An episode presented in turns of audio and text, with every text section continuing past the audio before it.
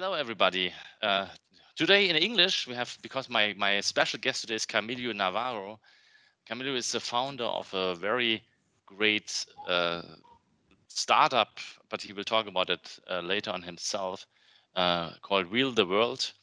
And um, we know us each other because um, I, I uh, attended a, a, pitch of Camilo at Plug and Play, one of the largest uh, incubators in Silicon Valley.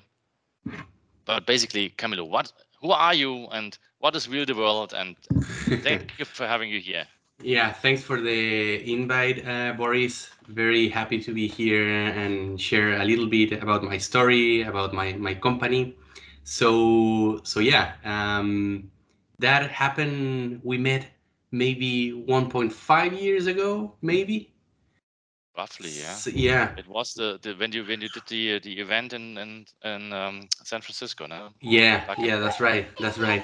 So so yeah. Um, who I am. Um, I'm Camilo Navarro. I'm the co-founder and COO of Wheel the World, and I started this company called Wheel the World, which is basically an online marketplace to allow people with disabilities to find and book travel services, meaning hotel rooms, uh, tours and activities all over the world.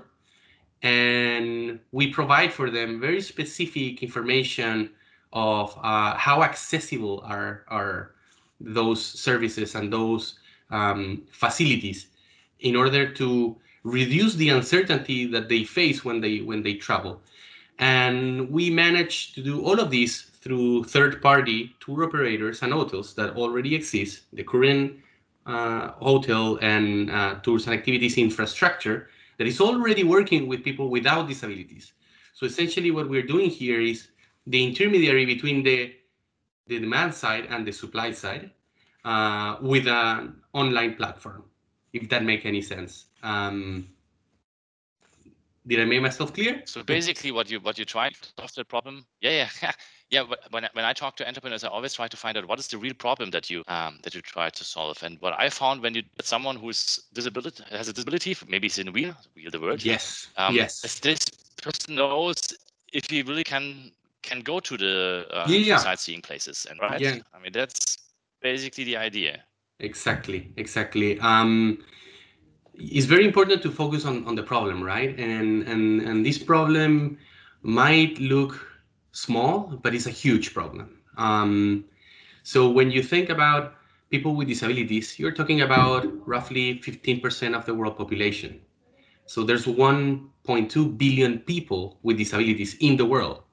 So I would say that around between 10 to 15% in every single country, you will have people with disabilities. And when you think about people with disabilities, you're not only thinking about them, you're talking about friends and family that are related to them, that they also want to live their lives uh, as fully as they can. But today is, is, is harder uh, because products and services are not designed for people with disabilities. Uh, so that's why we thought that, oh my God, like there's there is a huge segment here of the population who is not being attended or addressed properly.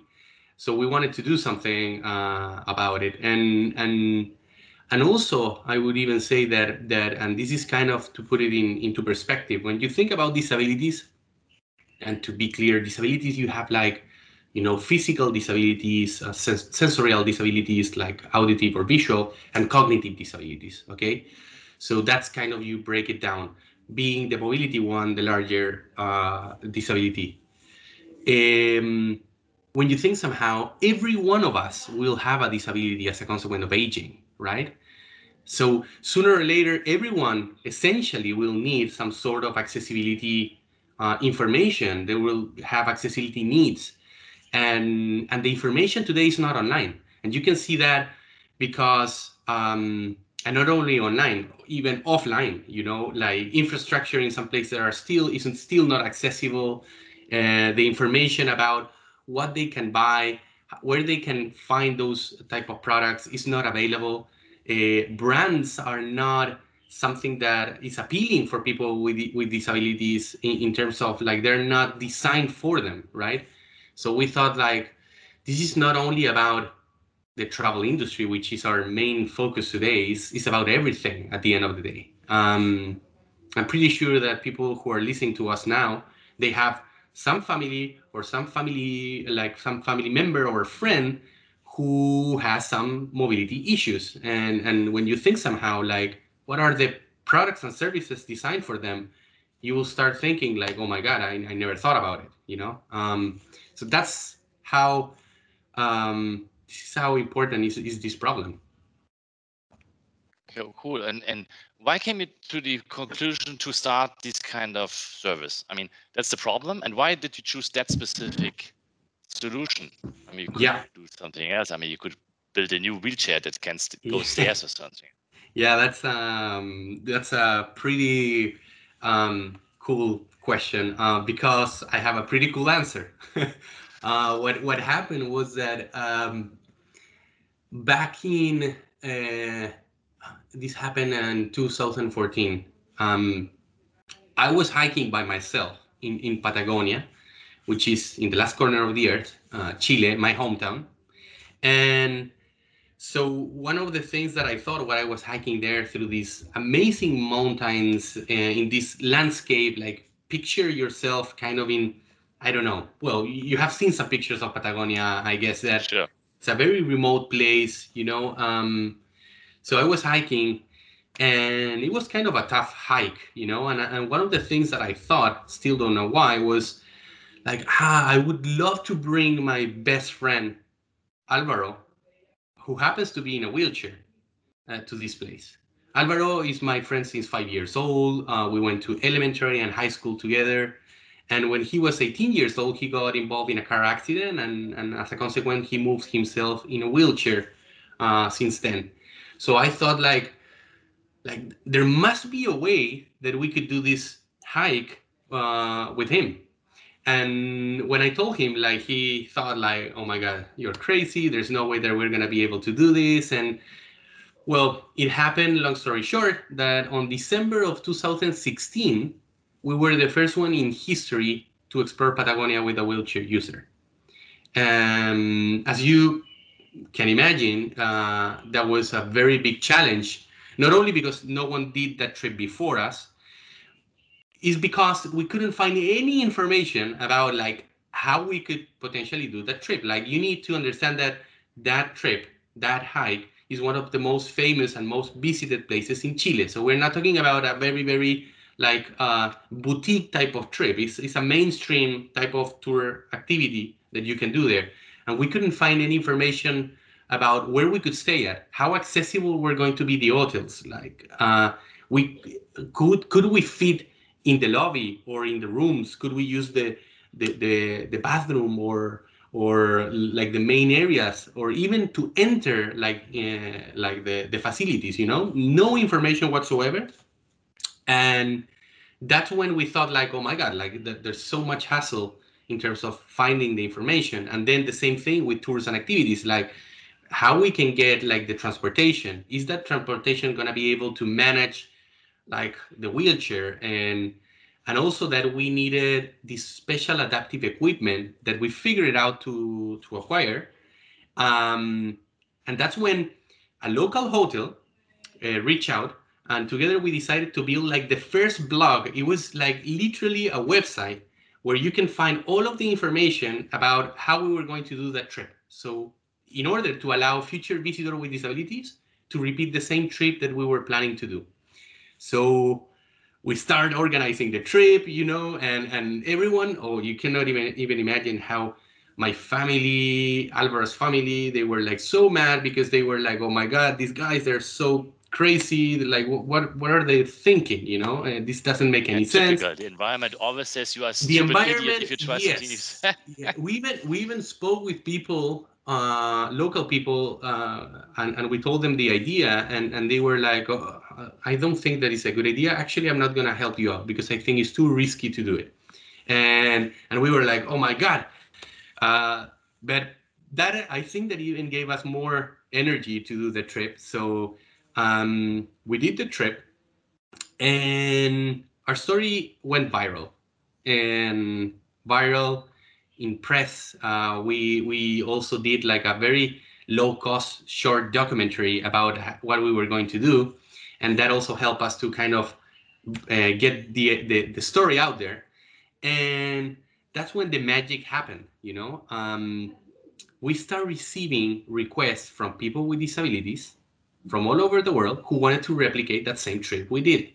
And they were asking us uh, as we were like the experts uh, i mean we did it once uh, but I, I, didn't feel like we were in that position of being the expert on or of, of everything. But they start reaching out asking us for help to repeat that trip and we told them like here's the blog here's all the information and they were like oh my god but why don't you help me out to book the hotel to book like the transportation to book this this and that? So we were like oh my god like i'm not a travel agent but maybe we can help out. And and we started helping out some of those uh, like uh, travelers before we even thought about like building the company to be honest. Yeah. And so you started your company before you started your company. That's exactly, exactly. So we started helping them out, and, and they were like, uh, "Yeah, uh, like this is amazing. Maybe I would like to repeat the trip, but in some other place." And and the magic happened not only with people with disabilities uh, who wanted to explore the world. It happened also with the travel industry because we started receiving requests from tour operators and hotels in different parts of the world who wanted us to replicate exactly what we did in Patagonia, but in their destination. And that was like, aha, like the travel industry has a need. Travelers uh, with disabilities uh, have a need, and no one is in between allowing those inter- interactions to happen, you know? And, and we thought like, oh, oh my God, like we needed to do something about it. And, and we started Wheel the World with the purpose to make the world accessible and that's where the, the whole idea of, of running this online platform came up on 2018 actually where we started the company. And and in 18 months uh, it happened that we made more than a thousand people with disabilities to book trips into only 30 destinations. Now we're talking about the world has thousands of destinations to travel to. And we made a thousand people with disabilities to explore those 30 destinations and and as a consequence we generate more than a million dollar in revenues. So that was like not only is a a very good and novel cause and, and, and big problem to solve but it's also a great business opportunity that has the connection with with the social impact like just like in the middle of in, in the core of the of, of, of the activity of the organization you know? So we thought like oh my god like we need to keep growing so so yeah uh, that's kind of um, how the story of uh, how everything got together. But of course there's so many things that happen in between.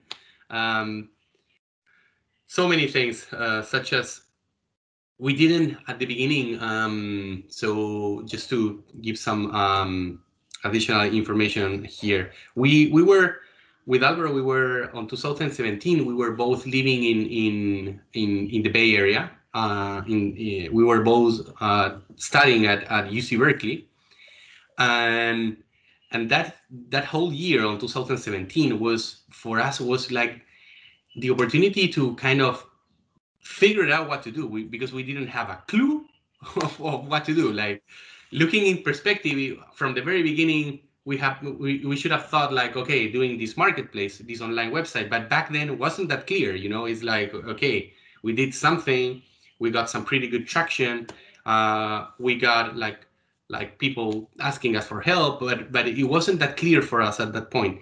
Um, so during 2017 we we thought like okay wh- what should we do here? And and and we start researching about like different startup programs such as like the plug and play one where we met.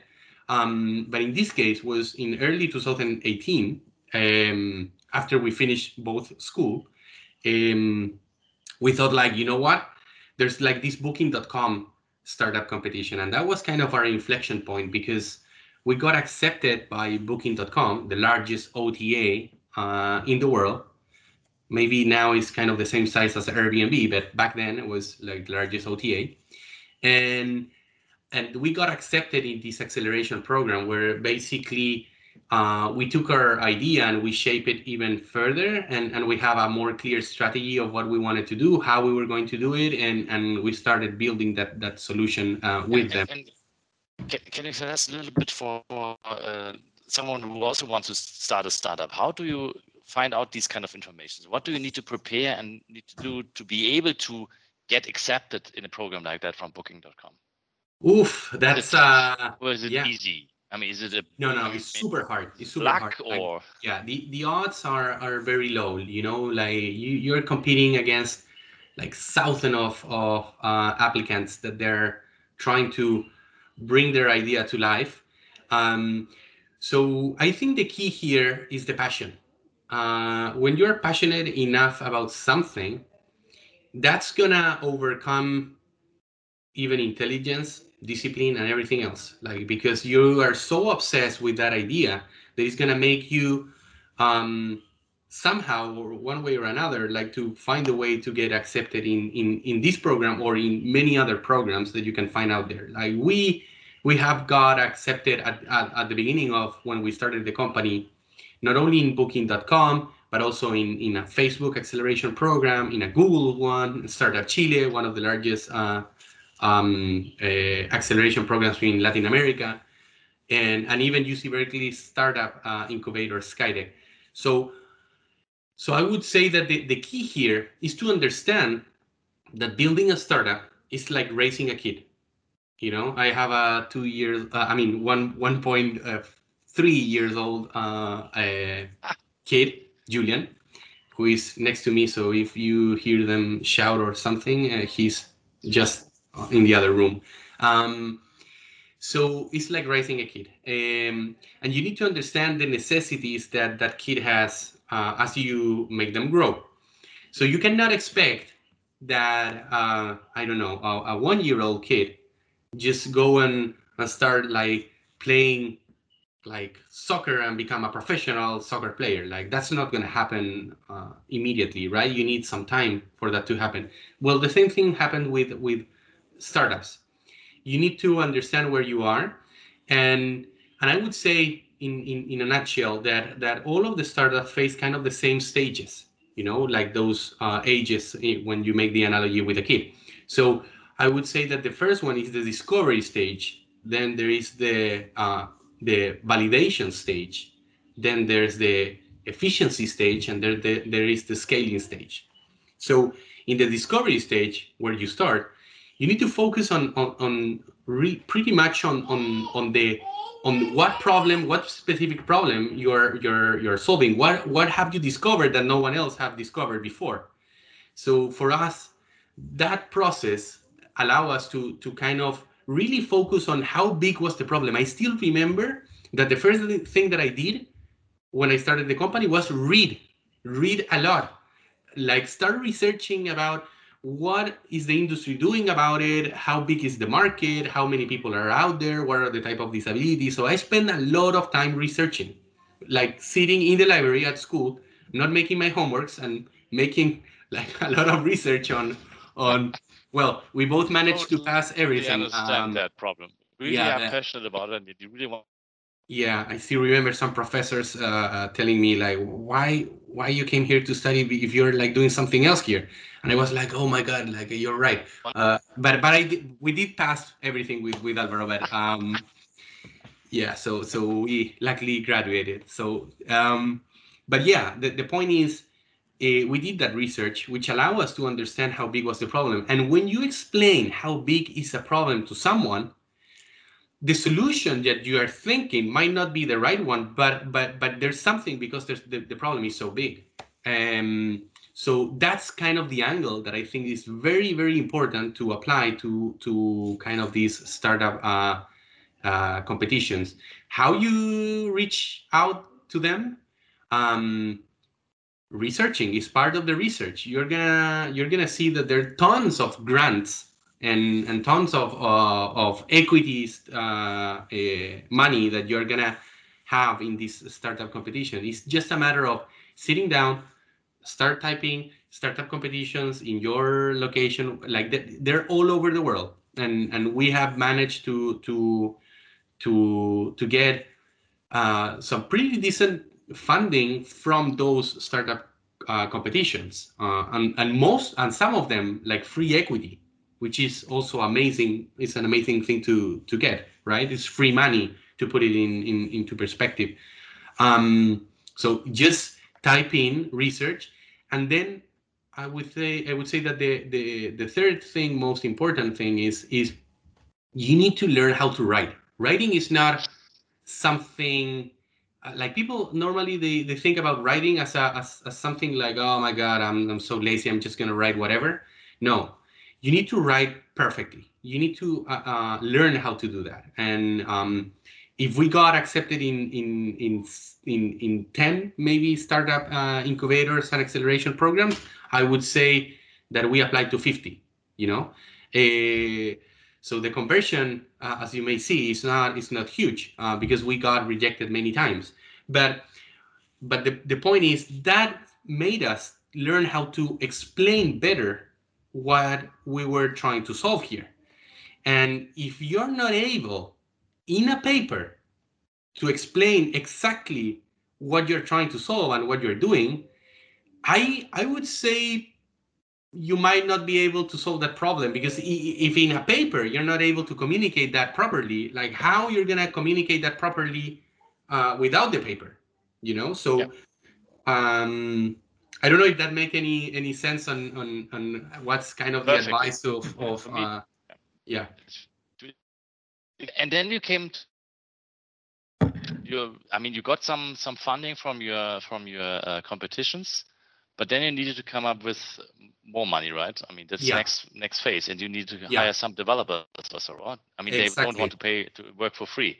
Yeah, of course, of course. Yeah, at the beginning, uh, we were all working for free. Yeah, um, but yeah, well, we were so passionate about. Um, yeah, I still remember that we had so many people asking Al- both Alvaro and me, like, like guys, you went all the way to study um, and to kind of get all these new skills and education and you really want to spend the rest of your life helping uh, like people with disabilities yeah, in wheelchairs to get into the mountains and it was like and on the other hand you are in, you are in the bay area and you are you, you are in in in the heart of the computer industry. Yeah. I mean you could make a fortune at, at facebook or google or whatever exactly, right? Exactly mean, exactly. But you know what it was there. I, I would say that's something that I'm gonna be always very grateful about, uh, like school. Um, um, they were like kind of the first one to to say, you know,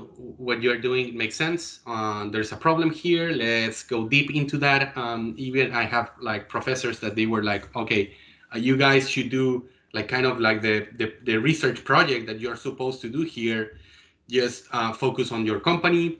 I even I, I even got my uh, I got a um, uh, I got accepted uh, to do an internship in in another in a tech company, um, and I told them like, hey, I got accepted to do the internship in a in a large tech company. So why don't we um, instead of me doing the internship there, can I do it in my own company? And and they were like, oh, oh, okay, let's do it. You know, uh, and and for them, they they really have that that spirit of of the entrepreneurial spirit. So for them, it was like made sense all the time, um, in comparison of other people who were around us. Um, well, but your previous question was um, like the the fundraising part and and how we, yeah. we got everything started. So to put it in a timeline, um, 2018, uh, January 2018, we started roughly kind of like the we incorporate the company, you know, and because 2017 we were both at school. So then 2018 we started the the, the company. Um, so the first thing that happened was uh, Booking.com. Okay, um, Booking.com was uh, the first uh, organization who helped us to start the company. I still remember that they gave us kind of like a three hundred thousand, uh, three hundred and thirty thousand dollars uh, grant free equity.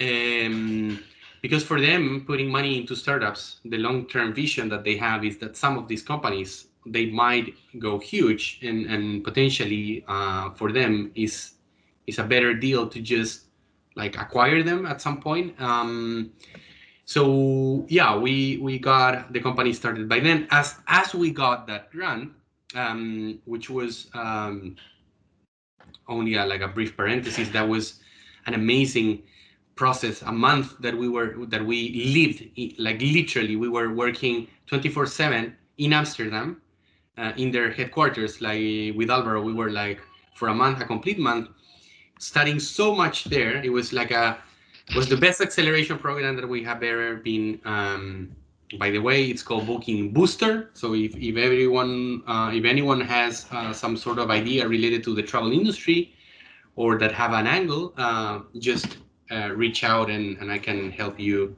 out. Um, going back, uh, we got funded by them. So of course that generates some attraction to investors. And we got our first like uh, pre-seed angel investment.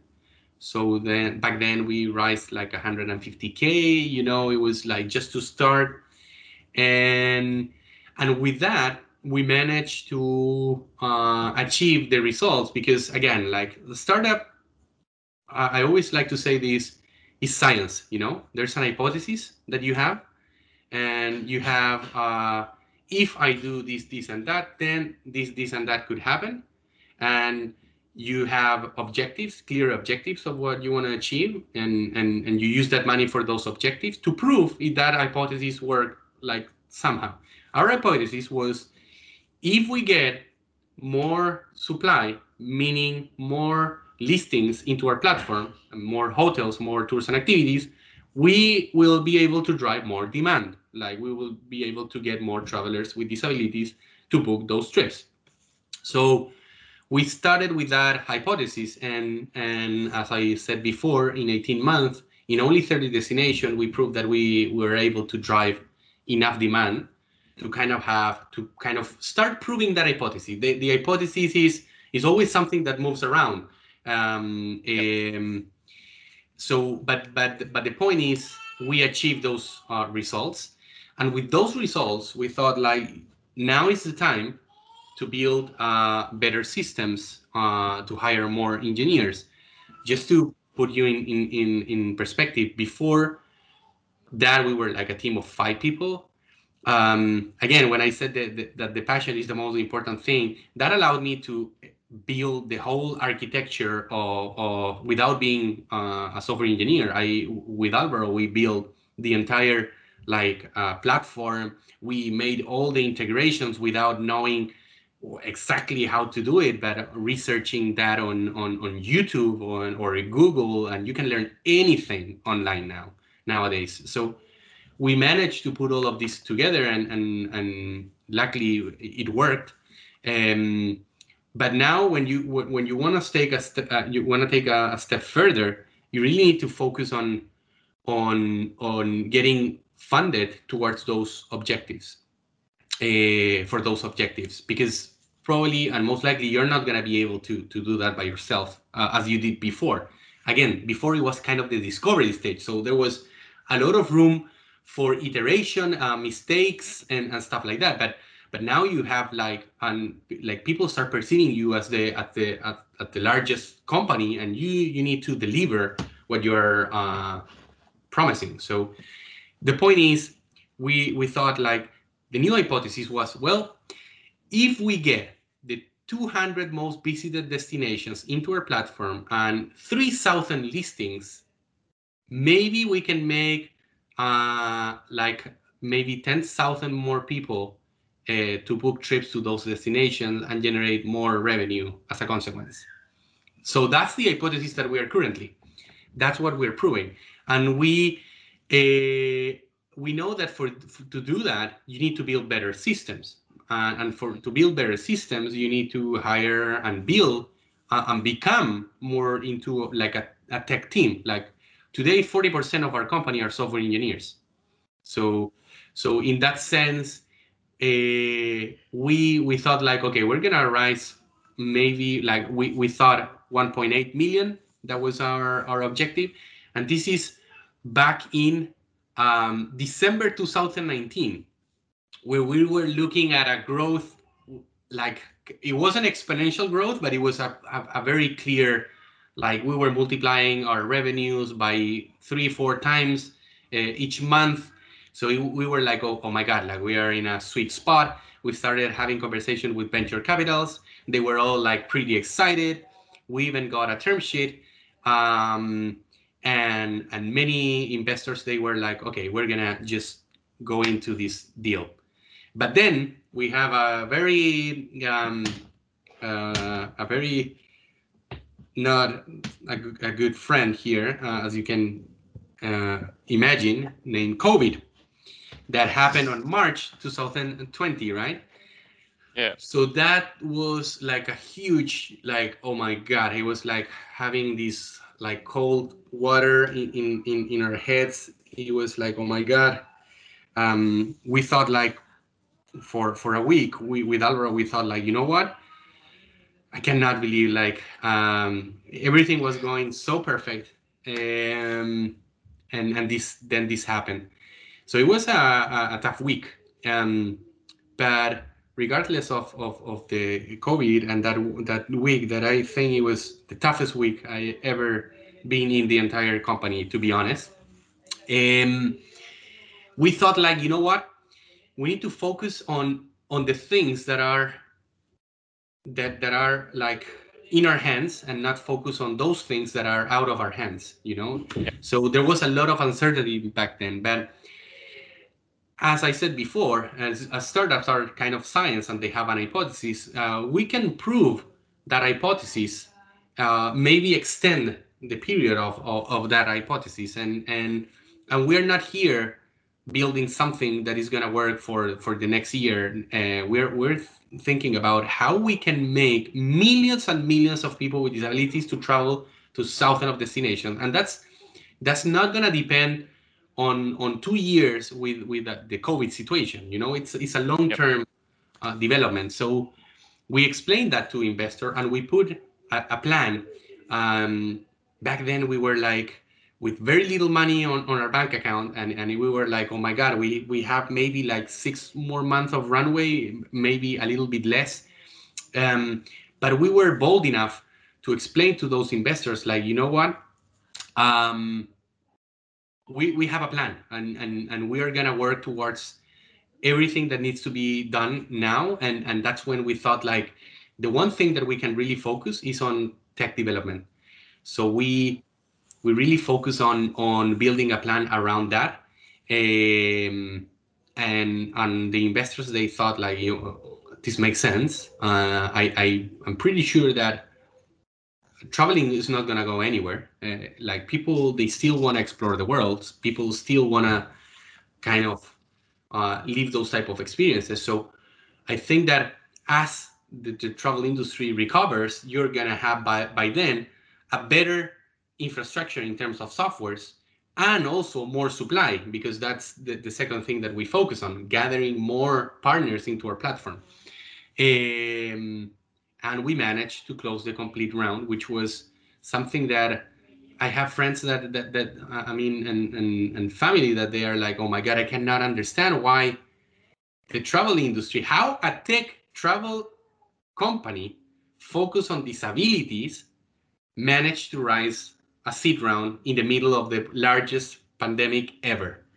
That's something that that we are very proud of uh, that we managed to to achieve to be honest and because i think it shows the passion that we have like we are nothing is is not even this type of thing is going to discourage us like to uh to stop working around what we do uh, it's just giving us more energy and i think that that's something that is getting as part of the culture of the company and today we're 20 people we didn't fire anyone during the pandemic, anyone, yep. um, because we think that the team is the is the the, the number the, the most important thing. Uh, I, I can genuinely de- uh, like say this is is is not something that you that you want to say because you you want to uh, like get seen as someone that that thinks but not, not feels that uh, like that that that uh, important piece of like the team is, is the most important thing. Um, so we thought like okay let's let's keep pushing and and so far so good. Like uh, as i said um, at the beginning even we don't have too much activity in terms of travelers booking trips we do have very good activity on people signing up into our platform. Those people they want to travel at some point.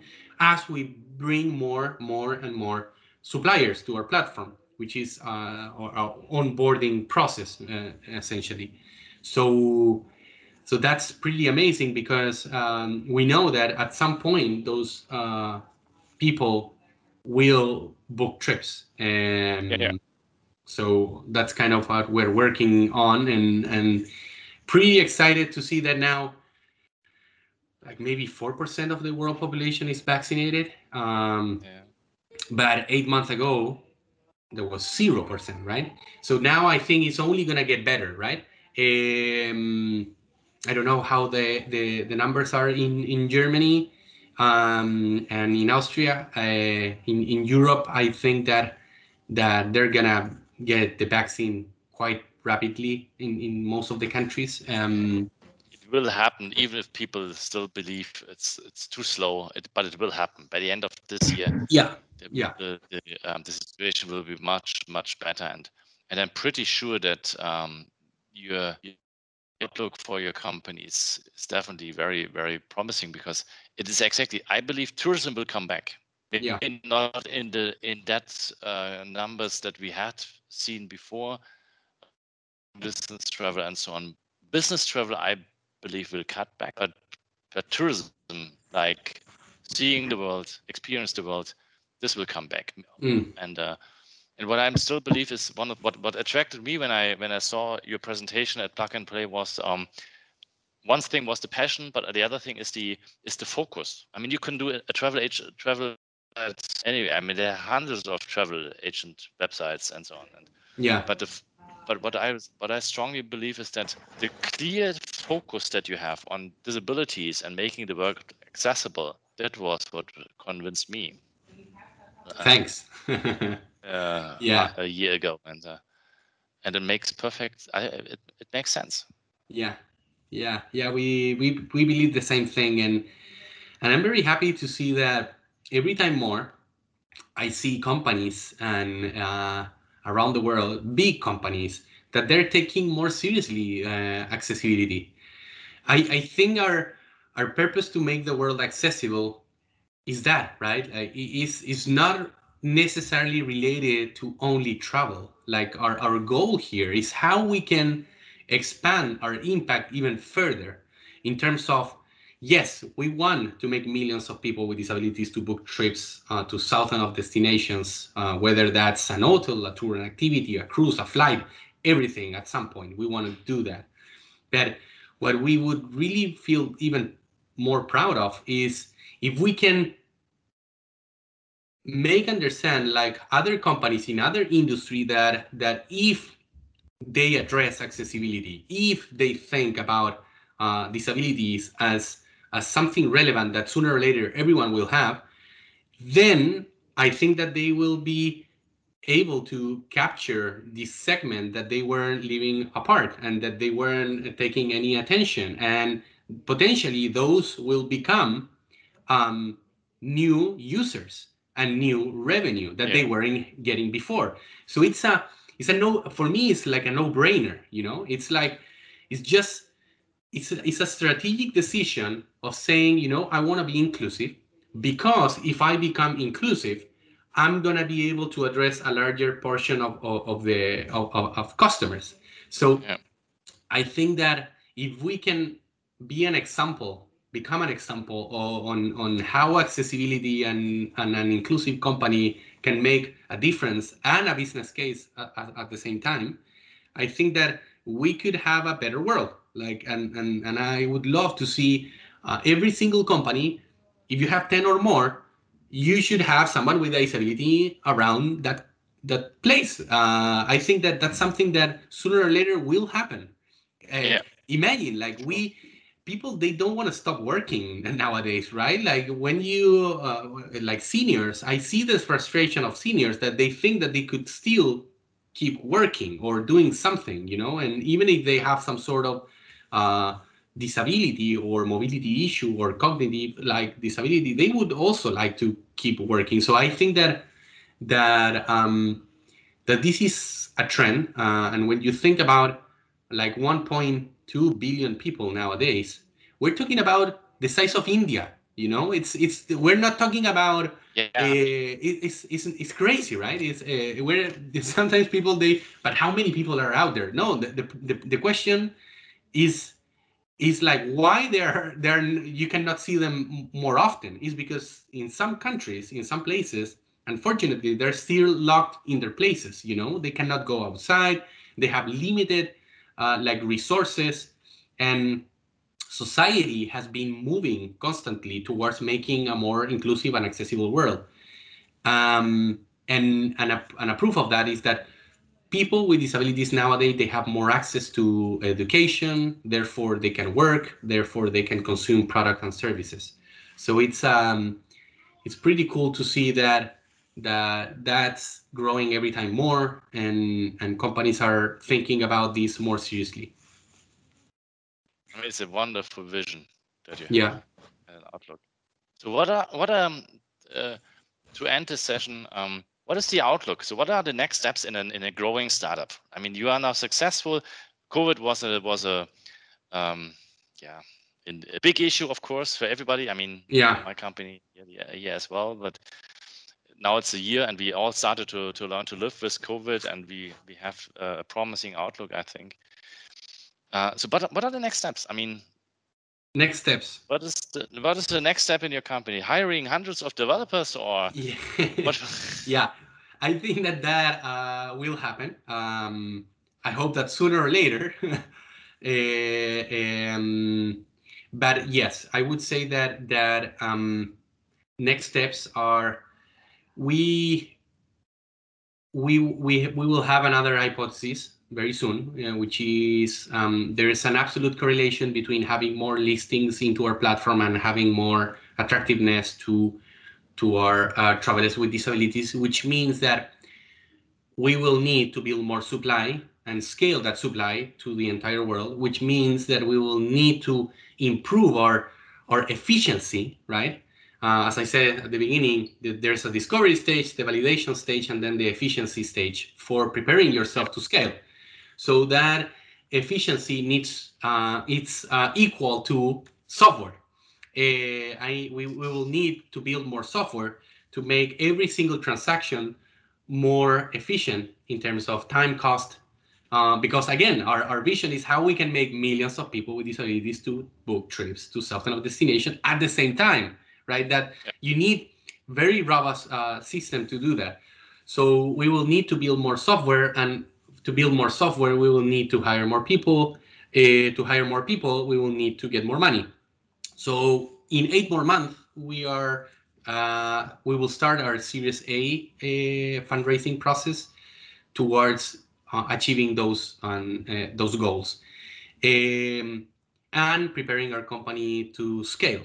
So that's kind of um, in in a nutshell what we want to achieve. Of course, at the same time, we want to continue building this this brand, this amazing brand that we are building, uh, which really communicates an inclusive uh, culture that again is, is aligned with our with our, our purpose to make the world accessible and not only uh, by us also by other companies uh, so we will do we will invest also in in, in our brand um, so that's uh, kind of what we what we where we are we are focused on in the next coming month um, probably we will grow the, the the team to maybe 50 more um, 50 more uh, people.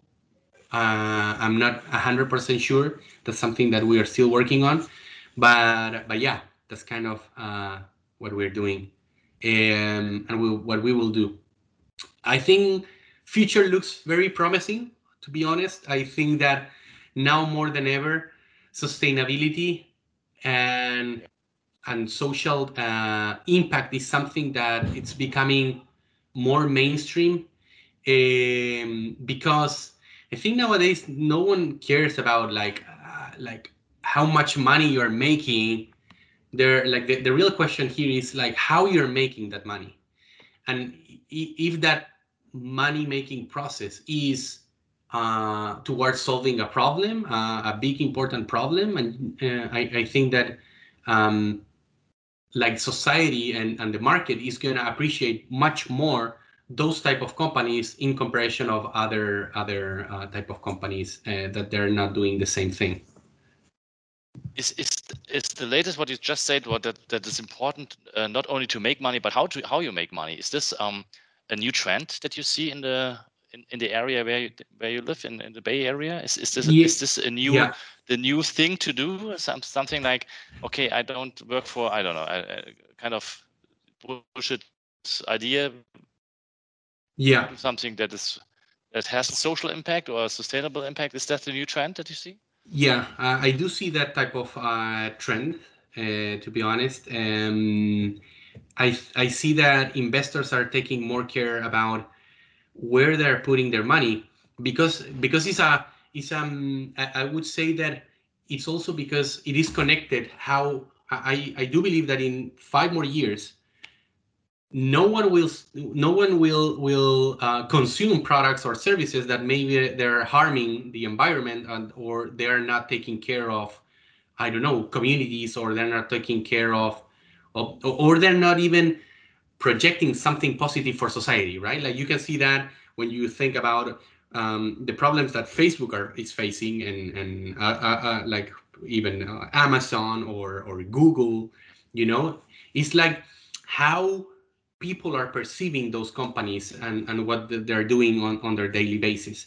So investors knows that that in the future, people will like more uh, those type of uh, companies that they're not they're not doing something that is, uh, uh, is is doing something negative for society. You can see that when when you think somehow uh, younger generations and you and you ask them like, hey, would you work for I, I don't know, like a large bank. Uh, I would say that there's a lot of people, and I'm pretty sure that in Europe happens the same thing. Sometimes uh, young generations they perceive that like no no no no no I'm not gonna work for for this type of companies anymore, or I don't want to work for I don't know Coca Cola, right? Like mm-hmm. that's where you're selling sugar, you know. Uh, so but but 30 years ago the perception was completely different. I, I, remember, like for my parents, that was like if you work for Coca-Cola, if you work for a mining company, if you work for a for a um, like a manufacturer or something that that is a big company, regardless of their if they're like uh, contaminating the environment, I think that that perception uh, have pivoted towards like uh, something with more purpose, and and and and I think that's gonna keep becoming a trend. Therefore uh, consumers will like more this type of company. Therefore, investor will invest in this type of companies. So, if an investor is listening to our podcast, and I hope so, some of them, maybe Jurok or some of these guys, um, can they contact you for the Series of course. A? Of course, of course. Uh, happy to to jump into a to a call and, and explain more in a more detailed way what we do and why we do it. Um, so I'm gonna I'm gonna share my my uh, contact information if anyone wants to reach out. And if anyone is coming to San Francisco, uh, let me know. Um, I'm a huge uh, fan of, of, of the Bay Area, of the startup ecosystem, and regardless if they want to invest money in my companies, uh, that's not the point. I really want to show um, to other people like the importance of of of, of the startup ecosystem and, and what happens uh, a lot here that at the end is how you make products that people love how you make how you improve uh, the customer experience in in in with new things you know in, innovative things. At the end everything comes down to that right? Like to how you're making a product that is making that consumer to say oh my god like i never thought that this could be even possible you know? And and I really like sharing those type of things with with people. Um, so yeah, reach out if you want to just grab a coffee here in San Francisco. I would be more than happy to do that.